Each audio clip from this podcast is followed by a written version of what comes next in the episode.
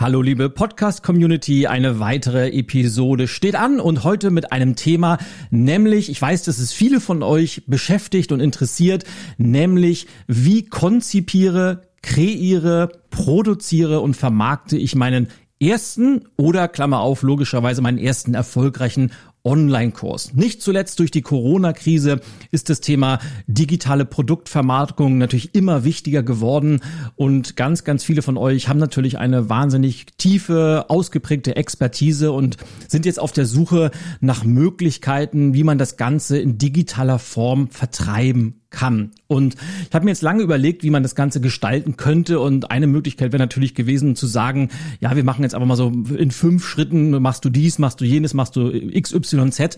Aber das, pardon, ist natürlich ein, ein wenig, ja, langweilig will ich es nicht sagen, aber ich habe mir eine bessere Variante überlegt, denn ich habe ja selbst vor ganz, ganz kurzer Zeit einen, einen eigenen neuen Online-Kurs äh, konzipiert, der nächste Woche offiziell erscheinen wird, nämlich Boost Your Business, die 90 Tage Solopreneur Challenge. Und die habe ich gemeinsam mit Dennis Fischer aufgenommen und produziert, diese Challenge. Und Dennis ist äh, Keynote-Speaker zum Thema Future Work Skills. Er ist Buchautor und kümmert sich ja seit, seit geraumer Zeit auch um die Community im Solopreneur Club. Und was lag da näher, als dass wir auch eine Challenge zusammen aufnehmen? Und ich habe mir jetzt gedacht, ich lade den Dennis einfach mal ein und wir unterhalten uns ein wenig, wie wir das Ganze gemacht haben, warum wir uns für bestimmte Wege entschieden haben, warum wir uns gegen bestimmte andere entschieden haben und klappern so ein paar Themen ab, wie welche Technik benötigt man, wie konzipiert man das Ganze überhaupt, wie vermarktet man einen Online-Kurs und worauf muss man achten? Also was sind die Do's, was sind die Don'ts, sodass du hoffentlich am Ende dieser Folge eine genaue Idee im Kopf hast, wie du deinen ersten Online-Kurs produzieren und an den Start bringen kannst. Und wer weiß, Vielleicht bist du ja schon in ein paar Wochen damit schon online. Ich würde mich riesig freuen. Aber bevor ich zu sehr ins Plaudern komme, fangen wir jetzt mal mit dem Intro an dann kommt gleich Dennis dazu. Bis gleich.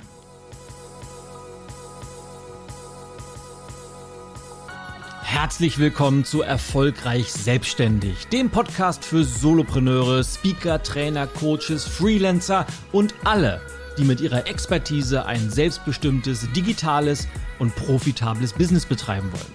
Auf dich warten Ideen, Impulse und Inspiration rund um die Themen Selbstständigkeit, Unternehmertum und natürlich Veränderung.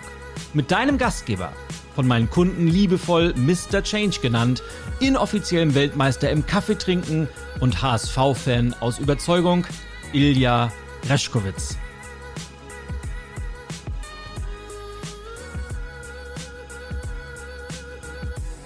Ja, und wie eben schon angekündigt, heute nicht alleine. Lieber Dennis, schön, dass du mich heute unterstützt. Ich habe gerade mal überlegt, du warst bis jetzt noch nicht als Gast bei mir im Podcast, oder? Hallo Ilja, ja, vielen Dank für die Einladung. Nee, tatsächlich nicht. Ich habe schon fast alle Folgen gehört, würde ich behaupten, aber ich war noch nicht zu Gast. Dann sind wir ja fast, wir stalken uns dann ja gegenseitig, weil ich bin natürlich auch treuer Hörer deines Podcasts, den wir hier natürlich auch äh, wahnsinnig gerne empfehlen, weil der super, super cool ist. Der heißt äh, 52 Ways, genau auch wie, wie, dein, wie dein Buch. Und du hast ja ein Format gewählt, das, das nur mal am Anfang, dass du nach 52 Folgen aufhörst, oder? Ganz genau, ja. Also genau, 52 Wege zum Erfolg heißt er auf Deutsch, passend zum Buch. Und da habe ich mir tatsächlich vorgenommen und ich werde es auch durchziehen nach 52 respektive 53 Folgen, weil in meinem Buch gibt es auch ein Bonuskapitel zum Schluss und danach ist Schluss. Dann wird der Podcast eingestellt, aber es ist halt eine schöne Begleitung zum Buch. So, ich habe zu jedem Buchkapitel eine Folge aufgenommen. Sehr cool. Also mega cooler Podcast, unbedingt mal anhören. Und ja, dann äh, starte ich mal gleich mit der mit der wichtigsten Frage überhaupt. Sollte man als Solopreneur überhaupt einen Online-Kurs haben? Muss man das heutzutage wirklich? Also ist das ein Must-Have oder ist das so eine Geschichte, wo man sagt, ja, wenn man das könnte, dann wäre es ganz nett, aber muss auch nicht? Also kurze Antwort ist ja, meiner Meinung nach, weil das unterscheidet ja oder dazu dadurch wird man erst zum Solopreneur. So rum. Das ist zumindest meine Definition. Ich bin gleich mal auf deine gespannt, aber ich habe ja auch einige Jahre lang eher als Freelancer, als Selbstständiger gearbeitet, wo man halt einfach immer ja so klassisch Zeit gegen Geld tauscht und dann habe ich einen bestimmten Tagessatz oder einen bestimmten Stundensatz, wenn ich Trainings gebe oder selbst bei Speaking-Auftritten, ist es ja letztendlich einfach ein Tausch von Zeit gegen Geld und das ist ja so der, der Traum vieler, warum sie dann auch Solopreneur werden wollen, weil sie halt auf der Suche sind, so ein bisschen dieses Zeit und Geld äh, voneinander zu trennen und Produkte zu kreieren, seien es eigene Bücher, E-Books oder eben richtige Bücher, wobei da, da haben wir auch schon länger drüber gesprochen, wir zwei. Äh, vom Buch wird man eben nicht reich und das ist auch gar nicht der Anspruch. Aber deswegen kommen früher oder später eben viele auf einen Online-Kurs, weil sie sagen, ja, den produziere ich einmal. Das ist je nachdem, wie aufwendig man das gestaltet, auch gar nicht so kostenintensiv, eher zeitintensiv. Und dann habe ich ihn aber, dann ist er online und dann kann ich ihn eben für 100, 200, 300, 400 Euro, je nach Wert, je nach Zielgruppe verkaufen. Und von daher finde ich das den, den optimalen Weg eigentlich, um vom freiberuflichen zum Solopreneurtum zu kommen. Wie siehst du das? Ja, gleich. Also ich will einmal kurz dieses das Thema Preisgestaltung ja. parke ich auf jeden Fall noch erstmal, weil da sollten wir mhm. auf jeden Fall noch mal drauf zu sprechen kommen. Also wie findet man den richtigen Preis? Weil da sind ja sehr viele auch immer so, ja, mal gucken, was sich gut anfühlt, aber das ist wahrscheinlich immer der verkehrte Weg. Also ja. ich, ich sehe das ähnlich. Was ich spannend finde, um noch mal einmal die, die Brücke zum Buch zu schlagen, dass ja rein vom Inhalt her wahrscheinlich sogar ein Buch umfangreicher ist, detaillierter ist und möglicherweise sogar von, von der Wirkung wertvoller ist als ein Online-Kurs. Trotzdem kostet ja ein normales Buch je nach Umfang ich sag mal zwischen 15 Euro und 30 Euro. Das sind ja so die, die klassischen Spannen. Und du hast es gerade gesagt, ein Online-Kurs ja, je nachdem, geht auch manchmal vielleicht bei 50 Euro los, aber kann auch durchaus mal bis mehrere hundert Euros gehen. Es gibt sogar Online-Kurse, die vierstellig sind, die vielleicht 1900 kosten oder 2900. Ja. Was glaubst du, warum ist dieses Format Online-Kurs, zumindest was, was die zu erzielenden Preise angeht, so viel höher gewertet als ein Buch? Sehr gute Frage. Also zum einen, äh, die eine Antwort ist, ich glaube, Bücher sind einfach auch viel zu günstig. Also wenn man sich das überlegt, dass es halt wirklich ja neun, 19, 29 Euro kostet, aber da so viel Inhalt ist, ein Autor sich da wirklich monatelang, jahrelang hingesetzt hat. Und dann darf man ja gar nicht mit einrechnen, die Zeit, die man da investiert, ähm, um das Buch zu lesen. Wenn ich dann Leute höre, ja, nee, so ein Buch für 29 Euro, das ist mir schon zu teuer ja, okay. Also ich glaube, da müssten Bücher noch viel, viel teurer sein. Dann weiß, wüsste man es auch zu schätzen. Dann würde man auch viel genauer auswählen und das auch intensiver lesen und bearbeiten. Online-Kurse, ich glaube, es ist halt zum einen schon die Produktion, ja. Also auch so ein, so ein Online-Kurs, den selbst zu produzieren mit Video, Videoschnitt. Wir haben es jetzt auch gesehen, so in der Post-Production ist ja doch einiges an Aufwand auch, das erstmal zu konzipieren, dann online zu stellen. Und dann, ja, haben die Leute, glaube ich, also das ist zumindest auch mein, mein Wunsch, mein Anspruch, dass sie aus so einem Online-Kurs mehr umsetzen am Ende, wirklich mehr ins Handeln kommen. So ein Buch lesen halt viele einfach weg, wie so ein ja, schönen Snack. Dann kommt das mhm. nächste Buch und das nächste Buch. Aber bei einem Online-Kurs und gerade unserer ist ja auch sehr interaktiv mit vielen Übungen, mit Eigenkernwissen. Und ähm, da ist mein Anspruch schon, dass wir sie direkt ins Machen bringen, direkt ins Umsetzen bringen was auch mein Anspruch beim Buch ist, fairerweise, aber da gebe ich mich keine Illusion hin, dass das 90 Prozent halt einfach lesen werden und dann danach nicht wirklich in, in die Umsetzung gehen. Ja, ich befürchte auch, also das, was du gesagt hast, äh, möchte ich auch unterschreiben, wird wahrscheinlich nichts bringen, wenn wir zwei darauf hinweisen, aber ich glaube auch, dass Bücher vom, was sie eigentlich wert sein sollten und das, was sie tatsächlich kosten, da ist schon eine große Diskrepanz. Aber es ist halt, wie es ist, wir werden es nicht ändern können. Kommen wir mal zum Thema Online-Kurs, wenn jetzt äh, Hörer und Hörerinnen da draußen sitzen und sagen, ja, also grundsätzlich habe ich schon ganz, ganz lange vor, einen Online-Kurs zu hosten. Und mittlerweile liest man ja auch, rein technisch ist es schon nicht mehr so umständlich, wie es vielleicht noch vor, vor vier, fünf Jahren war, weil man kann heute mit einem guten Smartphone schon aufnehmen. Man muss auch für die Technik nicht mehr hunderte, wenn nicht tausende von Euros ausgeben. Und auch das Hosting selber ist einfacher geworden. Die Bezahlvarianten sind einfacher geworden. Aber ich weiß nicht so wirklich, wie soll ich anfangen? Welche Themen eignen sich eigentlich? Vielleicht kannst du ja mal erzählen, was, was unseren Boost Your Business Kurs angeht. Wie sind wir auf die Idee gekommen zu dieser 90-Tage-Challenge? Weil wir sind ja nicht eines, eines Morgens aufgewacht und haben gedacht, Mensch, das wäre ja mal Zeit, eine 90-Tage-Solopreneur-Challenge äh, auf den Weg zu bringen, sondern wir haben uns ja was dabei gedacht. Gerne, ja. Ich, ich erzähle vielleicht zwei kurze äh, Stories. Einmal von meinem allerersten Online-Kurs und dann gleich von der Boost Your Business Challenge, weil mein allererster Online-Kurs war ähnlich und aus der Nachfrage geboren. Also das, wie bei unserem jetzt auch, kamen damals, war vor vier Jahren, glaube ich, sehr viele meiner Blogleser und, und Newsletter-Abonnenten auf mich zu und haben gesagt, sag mal Dennis, ich würde auch gerne irgendwie so viel lesen wie du und schneller lesen, so Speedreading-Techniken und ich will mich motivieren, mhm. auch irgendwie dran zu bleiben. Wie, wie kann man das machen? Und dann habe ich gesagt, ja, stimmt, da habe ich jetzt ein, einiges gelernt in den letzten Jahren, habe mir einiges selbst beigebracht, habe es von anderen gelernt. Warum nicht mal einen kleinen Online-Kurs dazu machen? Und anstatt dann eben diesen Online-Großkurs erst zu konzipieren, habe ich dann einfach eine Landingpage erstellt. Und das ist auch der erste Tipp, den ich allen Hörerinnen und Hörern mitgeben will. Also nehmt euch jetzt, blockt euch nicht die nächsten sechs Monate, um dann irgendeinen Kurs zu konzipieren, der am Ende niemanden interessiert, sondern Punkt eins, gibt es da draußen eine Nachfrage? Habt ihr schon häufiger irgendwie dieses Flehen gehört von euren Kunden oder von Verwandten, Bekannten und Freunden? Und Punkt zwei, einfach erstmal eine Landingpage erstellen, wo ihr draufschreibt, das sind das ist der Kurs, das sind das äh, sind die Ziele, das sind das sind die Inhalte und dann mal gucken, ob es jemand bucht. Bei mir hat es tatsächlich damals direkt jemand am ersten Tag gebucht. Ja, und dann äh, musste ich oder durfte ich den, den Kurs auch konzipieren. Da können wir später nochmal drüber sprechen. Mhm. Aber da wirklich ganz schlank anfangen. Und wir sind jetzt ähnlich reingegangen. Wir haben auch darüber gesprochen. Erstens, was hätten wir uns selbst gewünscht vor sieben, acht, neun Jahren? Ähm, damals, was hat uns gefehlt?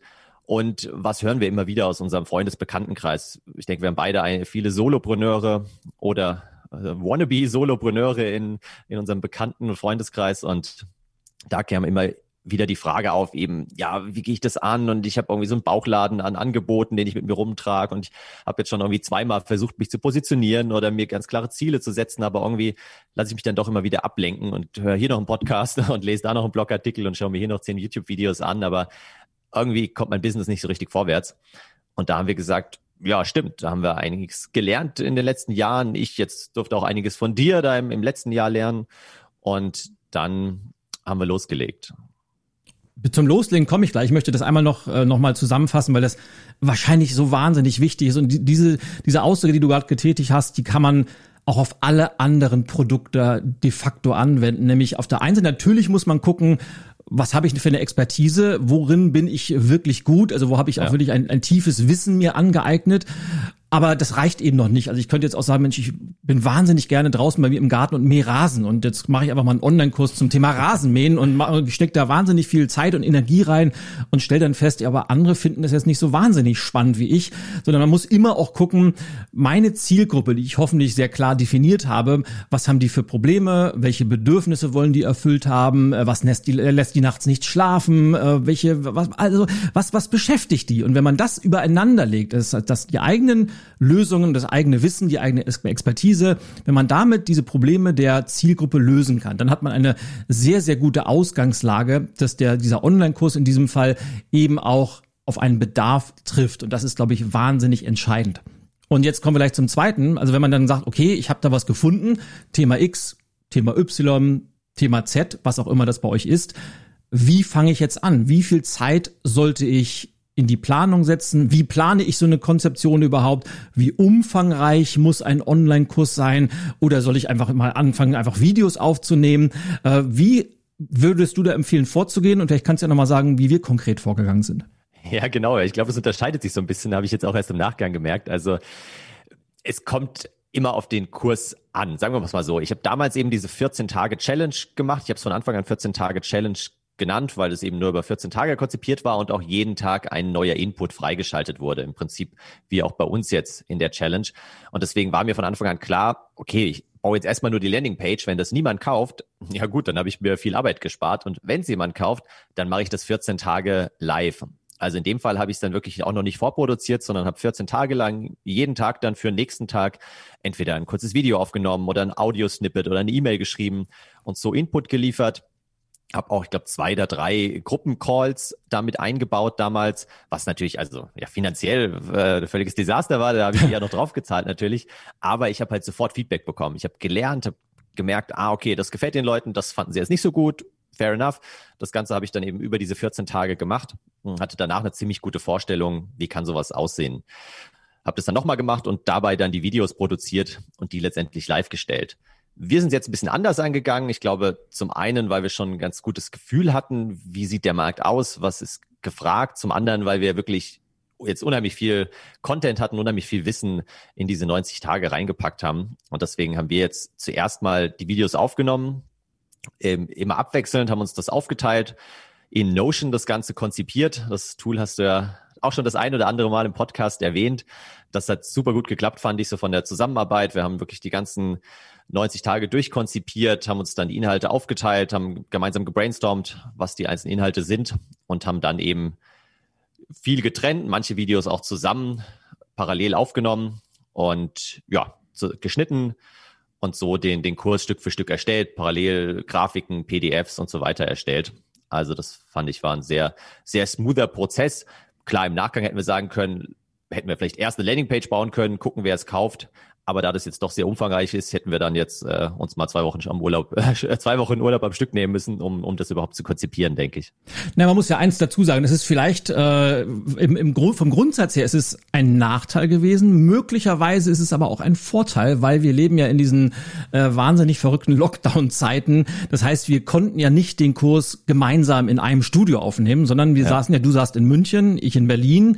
Das heißt, wir mussten das Ganze ja auch in einer virtuellen Zusammenarbeit machen, sowohl von der Konzeption als auch von der Produktion, was aber, glaube ich, zum Schluss wirklich gut funktioniert hat. Und äh, vielleicht kann man noch mal ergänzen, wir sind ja diesen klassischen Weg gegangen, den ich aber immer nur wieder empfehlen kann, weil er sich einfach bewährt hat. Also bei der großen Idee anzufangen, sich zu fragen, was soll die wichtigste Sache sein, die bei den Menschen, die diesen Kurs, diese Challenge durchlaufen, am Ende anders ist. Und das war quasi so unsere, ja, unsere Promise, unsere Botschaft, wo wir gesagt haben, das, das kommt am Ende bei raus. Und dann haben wir angefangen, das Ganze zu strukturieren, indem wir das Ganze in große Blöcke untergeteilt haben. Also wir haben jede Woche unter ein Hauptthema gesetzt. Dann haben wir diese einzelnen Hauptthemen wieder in Unterthemen aufgeteilt. Und so kann man nämlich vom, vom ganz groben, von der großen Vision sich bis zu den ganz konkreten Detailfragen runterbrechen. Und das ist eigentlich eine Vorgehensweise, die ich auch bei meinen Büchern sehr, sehr gerne mache, die ich eigentlich bei allen auch wenn ich Seminare, Workshops plane, immer wieder vorgehe, weil es einfach funktioniert. Und das kann man sehr, sehr gut adaptieren. Es funktioniert eigentlich auch für jedes einzelne Thema ganz gut. Ja, und was ja auch noch in, in den nächsten Monaten der Fall sein wird, das ist ja auch das Schöne im Vergleich Online-Kurs Buch, wobei beim Buch kann man von der zweiten Auflage sprechen. Aber was wir natürlich machen werden, ist, den Kurs auch immer wieder in kleinen Schritten anzupassen. Wir werden den nicht komplett neu aufnehmen weil ich glaube jetzt ohne, ohne Eigenlob, aber der ist auch schon re relativ gut geworden. Aber natürlich wird es auch Feedback geben und vielleicht passt eine Lektion noch nicht so ganz, vielleicht ist auch in irgendeinem PDF noch was für, äh, nicht ganz verständlich. Und deswegen ist das natürlich auch ein wichtiger Schritt, dass man sich dann nicht verkünstelt und nicht noch einen Monat und noch einen Monat irgendwie investiert, sondern den mal live stellt und dann natürlich auch on the fly Feedback bekommt und den Kurs dann in, in ganz kleinen Stücken immer wieder auch aktualisiert, genauso wie du, glaube ich, auch dein äh, Podcast äh, Intro schon ein paar Mal überarbeitet hast, soweit ich das äh, richtig gehört habe und da ja, das ist, ich sag mal, ich, mein Thema ist ja nicht umsonst Veränderung und Change. Ich bin, bin genau. einfach äh, wahnsinnig, ich lasse mich wahnsinnig gerne inspirieren. Ich probiere unheimlich gerne neue Dinge aus und wenn ich eine Idee im Kopf habe, äh, das ist ganz oft ein Nachteil, ich weiß das ganz, ganz sicher. Es kann aber auch ein Vorteil sein. Ich probiere Dinge einfach mal aus und äh, oftmals klappt das, oftmals klappt es leider auch nicht. Aber ich sag mal so, ähm, es gibt ja diese berühmte Spaghetti-Metapher. Wenn man einen ganzen äh, Batzen gekochter Spaghettis an die Wand wirft, dann fallen natürlich ganz, ganz viele runter, aber drei, vier davon bleiben kleben. Und das sind immer die guten Ideen, die man dann weiter verfolgt. Und du hast es eben gesagt, möglicherweise hätten wir zuerst mit der Landingpage starten sollen, um mal zu testen, gibt es denn wirklich einen ganz konkreten Bedarf oder haben wir das Ganze wirklich gut formuliert, dass das auch, also weil Bedarf gab es, das, das wussten wir durch, durch ganz, ganz viel Feedback aus der Community, aber haben wir das auch so verpackt und formuliert, dass dieser Bedarf auch wirklich kommuniziert ist, weil das kommt, gibt's ja auch manchmal, dass der Bedarf da ist, aber man kann es nicht so wirklich kommunizieren, dass das, was man anbietet, dass das auch die Lösung ist. Und das Spannende oder das, das Faszinierende war, dass, glaube ich, wir hatten das noch gar nicht irgendwo groß angekündigt und schon hatten wir den am allerersten Tag den, den ersten Käufer oder den ersten Kursstudenten äh, drin. Und das ist natürlich einfach ein cooles Feedback, dass man dann rausfindet, ja, wow, das, was, was wir uns so im Kopf überlegt haben, das scheint auch äh, einen Nerv zu treffen. Das ist ja auch immer ganz wichtig. Total, ja. Und gerade heute Morgen kamen ja wieder einige E-Mails rein. Bei jeder Anmeldung ähm, kriegen wir eine E-Mail und das macht natürlich Spaß, wenn man auch sieht, dass, dass die Community wächst, dass die Teilnehmer sich dann da untereinander austauschen können, bereichern können. Das ist einfach super cool. Ja, wenn, sagen wir mal, wir sind jetzt in, im Konzeptionsprozess, also wir, wir haben unsere Idee, wir haben eine Struktur gemacht.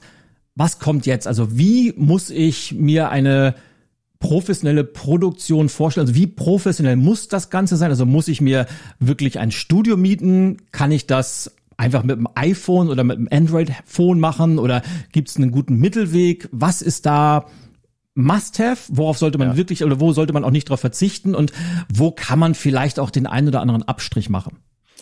Genau, also ich glaube, ganz wichtig ist mir der Punkt, dass eben die, die Qualität der Inhalte wichtiger ist als die Qualität der, der Optik. Also ich kann jemanden in ein super fancyes Studio setzen mit Tiefenschärfe und miet mich da irgendwie für 3000 Euro ein ähm, und am Ende erzählt er halt nur heiße Luft. Also natürlich, kommen wir gleich noch drauf zu sprechen, brauchst ein gewisses irgendwie technisches Setup und so, so eine Basis, aber dann kommt es mir persönlich zumindest vor allem auf die Inhalte an. Und ich habe also beides auf der Skala, würde ich mal sagen, schon ausprobiert. Einerseits diesen, diese 14-Tage-Challenge, von der ich damals berichtet oder vorhin berichtet habe, die aber wie gesagt schon über vier Jahre her ist. Da hatte ich, glaube ich, mit meinem irgendwie iPhone 5 oder so, habe ich mich da gefilmt, habe mir sogar ein externes Mikro gekauft, also der Ton war gut, das Bild war okay aber das war natürlich irgendwie ein, ein langweiliges Setup.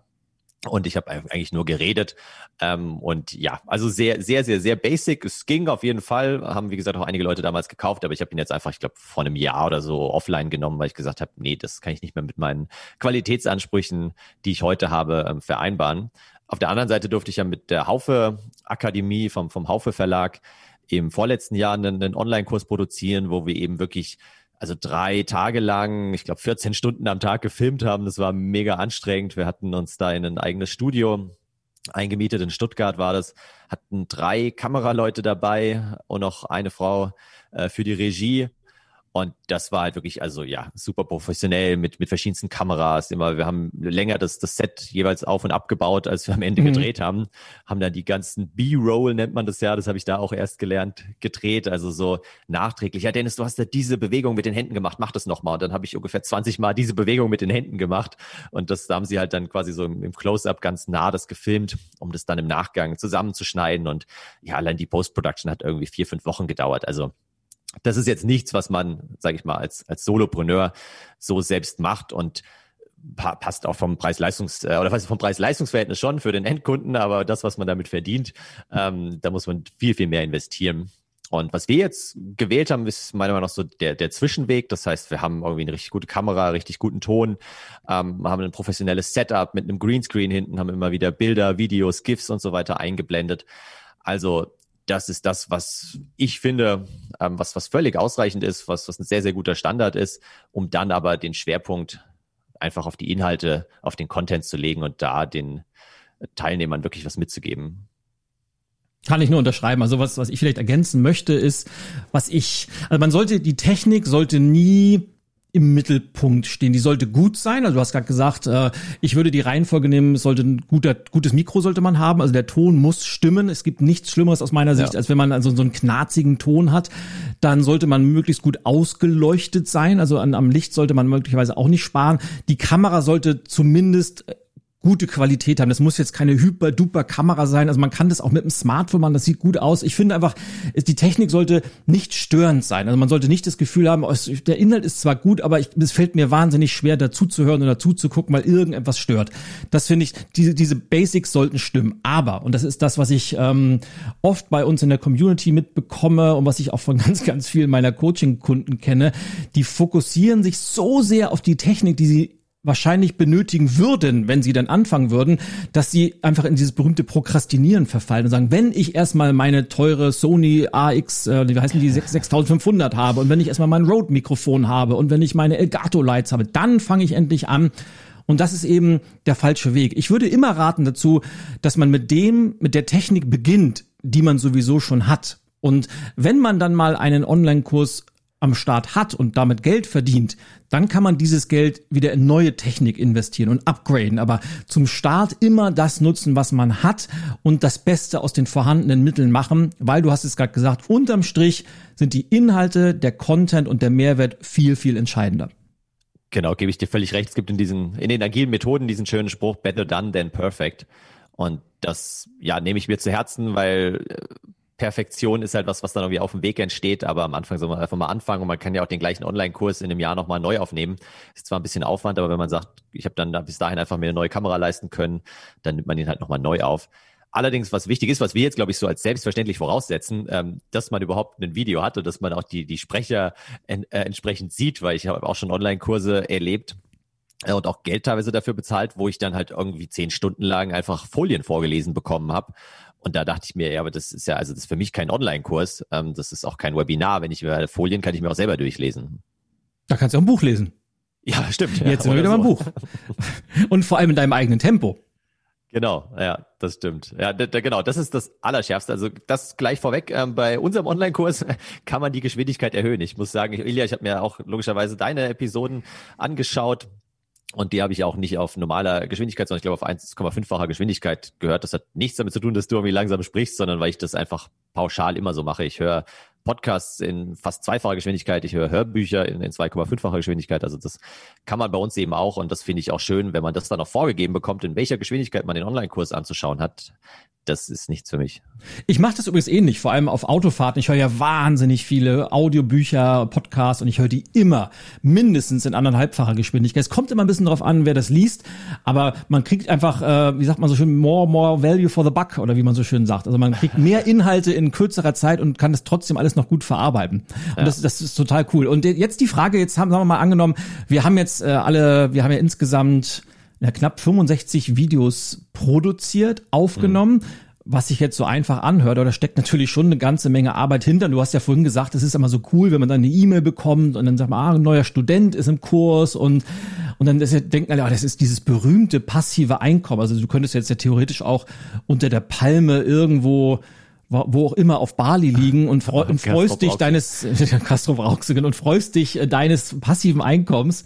Aber was ja oft vergessen wird, dass vor diesem passiven Einkommen immer eine ganze Menge harter Arbeit steckt und das vergessen ja viele. Aber mal angenommen, man hat jetzt diese Arbeit da reingesteckt. Was macht man jetzt mit diesem ganzen Videomaterial? Das sind ja hunderte von Gigabytes, die da an Daten angefallen sind. Was passiert jetzt im Prozess? Das ist eine sehr gute Frage, die ich gleich wahrscheinlich an dich zurückgeben werde, weil du da noch, noch mehr noch tiefer drin bist, denke ich, in der ganzen Technik. Aber was wir erstmal gemacht haben, ist natürlich, wir haben Intro und Outro oder du hast das Intro und das Outro erstellt und dann haben wir die Videos selbst geschnitten. Also natürlich kann man auch da das wieder outsourcen, kann sich jemanden holen, der dann für viel Geld einem die Videos schneidet. Aber wenn man in der Aufnahme schon einigermaßen routiniert ist, da keine großen Schnitzer eingebaut hat, dann ist die Post-Production relativ gut auch selber machbar haben dann eben, genau, mit einem Schnittprogramm, ich habe da Filmora Go genutzt. Welches Tool hast du nochmal genutzt? Ich bin ja, ich bin ja im Gegensatz zu dir, das, das ist ja das Schöne, dass wir uns so, sowohl von der Arbeitsweise als auch von der Technik äh, sehr, sehr stark gut ergänzen, weil du bist ja Android Windows User und genau. ich bin ja iOS macOS User. Das heißt, ich bin äh, seit vielen, vielen Jahren großer Final Cut Pro X Fan, nutze das äh, natürlich auch für meine ganzen YouTube Videos, aber der, der Schnittaufwand war relativ gering, weil wir natürlich auch äh, schon während der Produktion viel mit Einblendungen gearbeitet haben, dass man, das ist halt die Frage, kann ich das, kann ich meinen Workflow so aufbauen, dass ich das schon während der Produktionsphase mache oder muss ich das alles in der Post-Production machen? Und wir haben halt einen ganz guten Weg gefunden, sodass der Schnitt in diesem Fall sehr, sehr übersichtlich war. Also wenn ich das mal mit meinen YouTube-Videos vergleiche, da sitze ich teilweise, wenn ich die selber schneide, schon ein, zwei, drei, vier Stunden an einem Video, bis ich das fertig habe. Und ja, im, im, bei unserem Kurs habe ich meistens immer ein, eine Woche um Block geschnitten und da bin ich wesentlich schneller gewesen. Ja, vielleicht erwähnst du noch kurz dieses Tool mit dem komischen Namen. Ach ja, genau. Also, na, es gibt es gibt ja verschiedene Varianten, wie man wie man äh, sich selber ich habe natürlich, also was heißt natürlich, ich habe in diesem Fall mit Greenscreen gearbeitet, damit ich einfach im Hintergrund äh, verschiedene Einblendungen und äh, unsere Arbeitsmaterialien und meine Lieblings-GIFs äh, von Shits Creek äh, einbauen kann. Ja, ich, ich gebe es zu, das ist, war, war so ein kleiner Spleen von mir, ich, ich liebe diese Serie einfach. Und ich habe äh, verschiedenste Programme, mit denen ich arbeite, unter anderem eCam Live, bin aber seit seit ja bestimmt einem, einem Vierteljahr äh, großer Fan von mhm. Und das heißt tatsächlich so dieses Programm mhm war ist im letzten Jahr als als Beta-Version rausgekommen. Da habe ich schon mal getestet. Da war es noch grauenvoll, weil es einfach so wahnsinnig buggy war und immer abgestürzt ist. Und seit glaube ich drei Monaten gibt es das in der Vollversion für den Mac und da kann man einfach wahnsinnig gut mit Einblendungen spielen. Man kann sich selbst in, im Bildschirm herum verschieben und damit habe ich einfach gearbeitet und weil das Programm selber so umfangreich ist, hat mir das wahnsinnig viel Zeit und Aufwand in der Postproduktion erspart und damit habe ich also meine ganzen Inhalte aufgenommen. Genau, ich habe es direkt mit OBS gemacht, also wieder die Windows-Variante Open Broadcast Software und war da auch ziemlich happy mit. Aber genau, wie ging es weiter? Also wir haben dann die Videos fertig gehabt und dann haben wir Kajabi genutzt, ganz einfach, weil du schon äh, vorher auch Kajabi im Einsatz hattest. Und das ist auch ein super mächtiges Tool, was ich jetzt auch erst richtig kennengelernt habe, wo man einerseits den E-Mail-Newsletter mit verschicken kann, wo man Landingpages oder ganze Websites mitbauen kann und eben auch direkt Online-Kurse hosten kann. Und es ist ziemlich easy zu bedienen. Man kann dann die einzelnen Tage jetzt in unserem Fall für die Challenge anlegen, kann da direkt die Videos, anderen Content hochladen, PDFs hinterlegen. Wir haben das Ganze auch immer als MP3 noch hinterlegt, also so, dass man auch, wenn man irgendwie nicht dazu kommen sollte, die Videos zu schauen oder sich nachträglich einfach nochmal die Audiodatei anhören will, alle unsere Lektionen gibt's auch als MP3 und das kann man da alles ziemlich easy in Kajabi hinterlegen. Ähm, genau, und auch so die ganze, ganze Abrechnung und das ganze Handling ist jetzt für uns hintenrum äh, ziemlich entspannt, wie ich finde. Genau, und da gibt's äh, ganz, ganz viele unterschiedliche Varianten.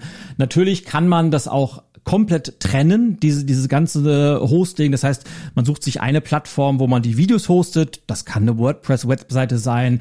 Man kann auf äh, Anbieter wie von mir aus ClickFunnels oder Elo-Page oder wie Teachable, sie, Teachable, ja. wie sie nicht alle heißen. Äh, was gibt's noch? Skillshare gibt es noch, was mir einfällt. Es gibt ganz, ganz viele verschiedene.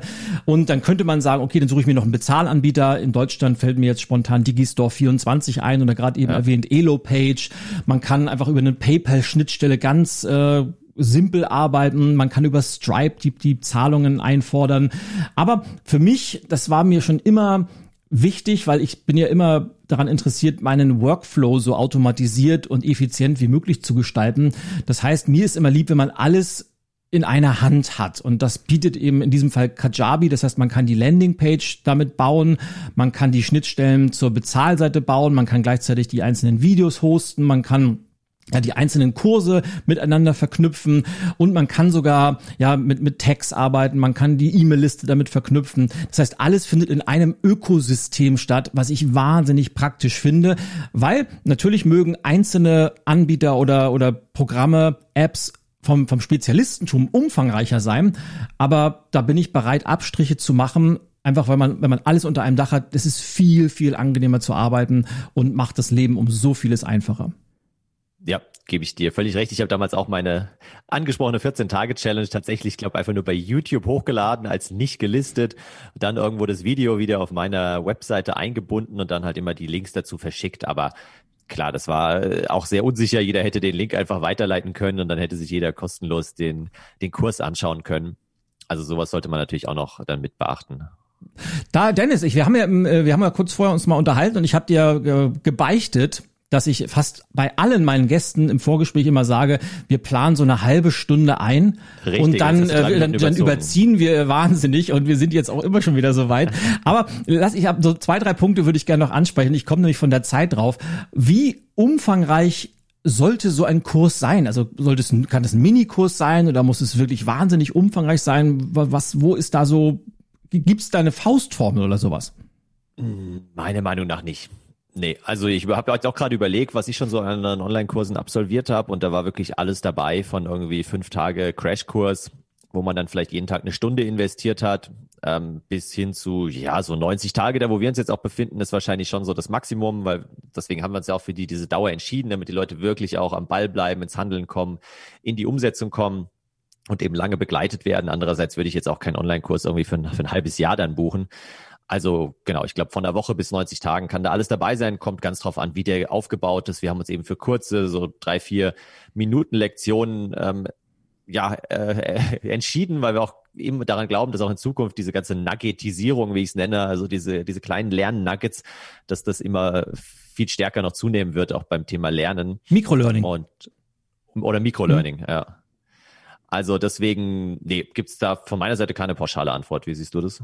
Eigentlich genauso. Das, muss, das ist ja das Tolle am eigenen Online-Kurs. Keiner bestimmt dir irgendwas. Und wenn du sagst, ich mache einen Online-Kurs, da kriege ich in 20 Minuten alles unter, so als äh, Quick, Quick Tip Masterclass.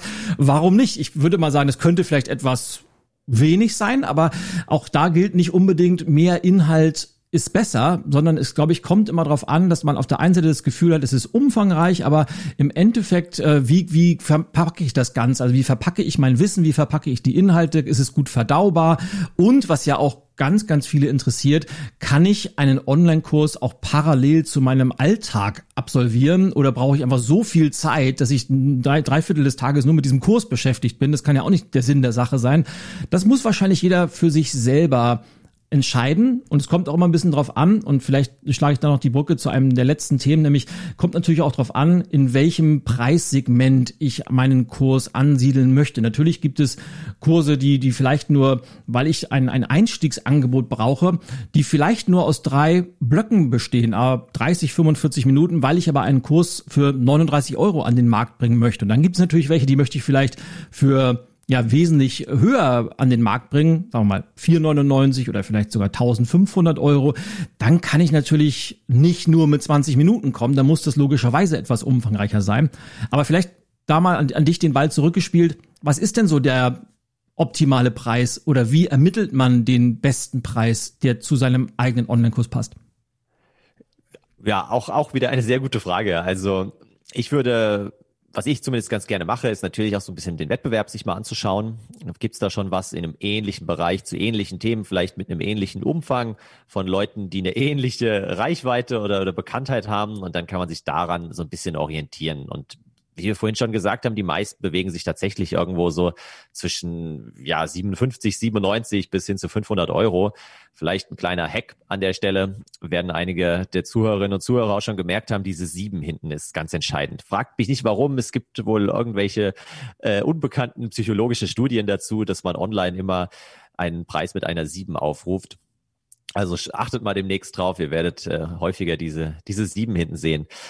Und dann ist für mich immer eine ganz entscheidende Frage, abgesehen jetzt von, von Wettbewerb, von der Konkurrenz, was für einen Mehrwert biete ich wirklich und was hat die Person, die den Kurs absolviert, die, die Challenge absolviert, danach dafür, davon auch für einen monetären Mehrwert umgerechnet. Also wenn ich hier jetzt erkläre, ich hatte vorhin bei dir noch die Idee, du hast äh, gesagt, mit dem Rasenmähen das Beispiel gebracht. Mhm. Man könnte auch vielleicht Kaffee trinken, da hast du noch, noch mehr Expertise. Oh ja, sogar. oh ja. Aber wenn ich jetzt jemandem erkläre, wie er schneller seinen Kaffee trinkt, dann ist der Mehrwert wahrscheinlich überschaubar. Dafür werde ich jetzt keine 400 Euro irgendwie äh, verlangen können. Aber wenn es eben um gerade um das Business geht, wenn man jemandem erklärt, wie er mehr Umsatz macht, wie er mehr Kunden gewinnt, ähm, dann ja sind ja 100, 200 Euro ein Klacks, weil das hat man ja dann locker äh, mit, einem, mit einem Viertel Kunden oder nicht wahr, also durch, durch irgendwie drei, vier Stunden Arbeit dann hoffentlich wieder raus, wenn man neue Kunden gewinnt. Also das ist noch ein Punkt, Wettbewerb, was für Mehrwert bietet man und wer ist letztendlich auch die Zielgruppe? Also sind das ja, das klingt jetzt böse, aber sind das tatsächlich Arbeitslose? Es gibt ja auch für, für Arbeitslose Weiterbildungskurse, die halt einfach sich umschulen wollen und so weiter. Ich habe selbst mal überlegt, auch in, in dem Bereich mehr zu machen, habe dann aber ja gesagt, okay, wer, wer bezahlt mich da? Das sind, ich war selbst mal ein paar Monate arbeitslos, meine Freundin war mal ein halbes Jahr arbeitslos und ich weiß einfach, wie man in so einer Zeit drauf ist. Da hat man dann keine Lust, 500 oder 1000 Euro für einen Weiterbildungskurs zu investieren, auch wenn es dann gerade der richtige Zeitpunkt wäre. Wenn man aber eben von Leuten spricht, die ja schon selbstständig sind, vielleicht auch schon ein bisschen äh, Umsatz machen, ganz äh, gut im Business stehen oder gerade anfangen oder wie auch immer, aber die einfach bereit sind, auch dafür Geld auszugeben, dann ist es natürlich eine etwas solventere Zielgruppe und dann kann man auch wieder etwas höhere Preise aufrufen. Exakt. So, jetzt muss ich mal, jetzt werde ich mal eine salomonische Entscheidung treffen, weil ich würde ja wahnsinnig gerne noch über das Thema Vermarktung von Online-Kursen sprechen, weil was nützt dir der beste Kurs, wenn niemand davon weiß? Was nützt dir der tollste, die tollste Produktion, wenn nur zwei Leute da, da mitmachen? Das ist ja auch nicht der Sinn der Sache. Aber der, für heute sollten wir einfach mal einen Cut machen. Und wenn, wenn euch, liebe Hörerinnen und Hörer, dieses Thema interessiert, dann gebt uns doch einfach mal ein Feedback und schreibt am besten mal eine E-Mail an äh, podcast.solopreneur-club.de oder oder schreibt einfach bei uns im Forum unter forum.solopreneur-club.de. Dann machen wir das nämlich gerne. Und wenn ihr weitere konkrete Fragen zum Thema Online-Kurs habt, sei es was das Thema Produktion noch detaillierter angeht oder die Konzeption, was auch immer, dann schreibt uns gerne. Dann nehmen wir nämlich diese Fragen auch super gerne in der vielleicht zweiten Folge zu diesem Thema Online-Kursproduktion mit auf. Für heute, Dennis, haben wir irgendeine wichtige Frage noch offen gelassen, die wir vielleicht zum Schluss beantworten sollten. Ich glaube eigentlich nicht. Nee, also ich freue mich auf die, auf die ganzen Fragen, die reinkommen und dann genau können wir gerne noch eine, eine zweite Folge aufnehmen. Aber ich danke dir für, für die Einladung. Danke allen Zuhörerinnen und Zuhörern äh, für, die, für die Zeit. Und ja, wünsche euch schon mal viel Spaß beim, beim Ausprobieren und Loslegen.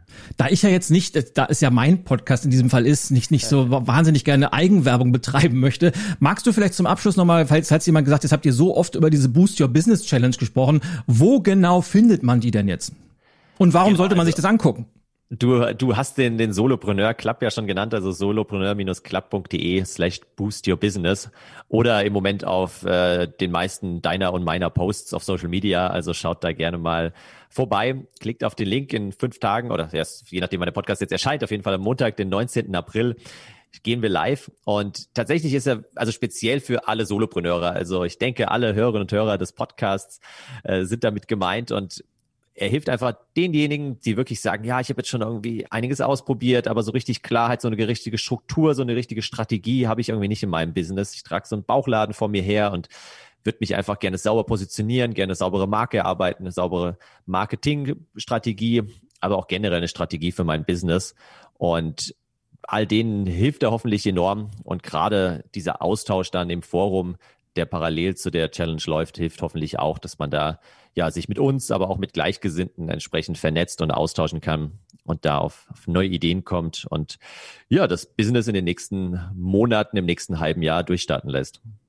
Exakt, denn niemand gewinnt alleine. In diesem Sinne, Dennis, vielen, vielen Dank, dass du heute dabei warst und ich gehe mal stark davon aus, dass wir uns zu einem zweiten Teil zum Thema Online-Kursproduktion wieder hören und sage vielen, vielen Dank. Danke dir, bis bald. Und liebe Hörerinnen, liebe Hörer, auch euch vielen Dank für eure Zeit und bis zur nächsten Folge. Ciao, ciao.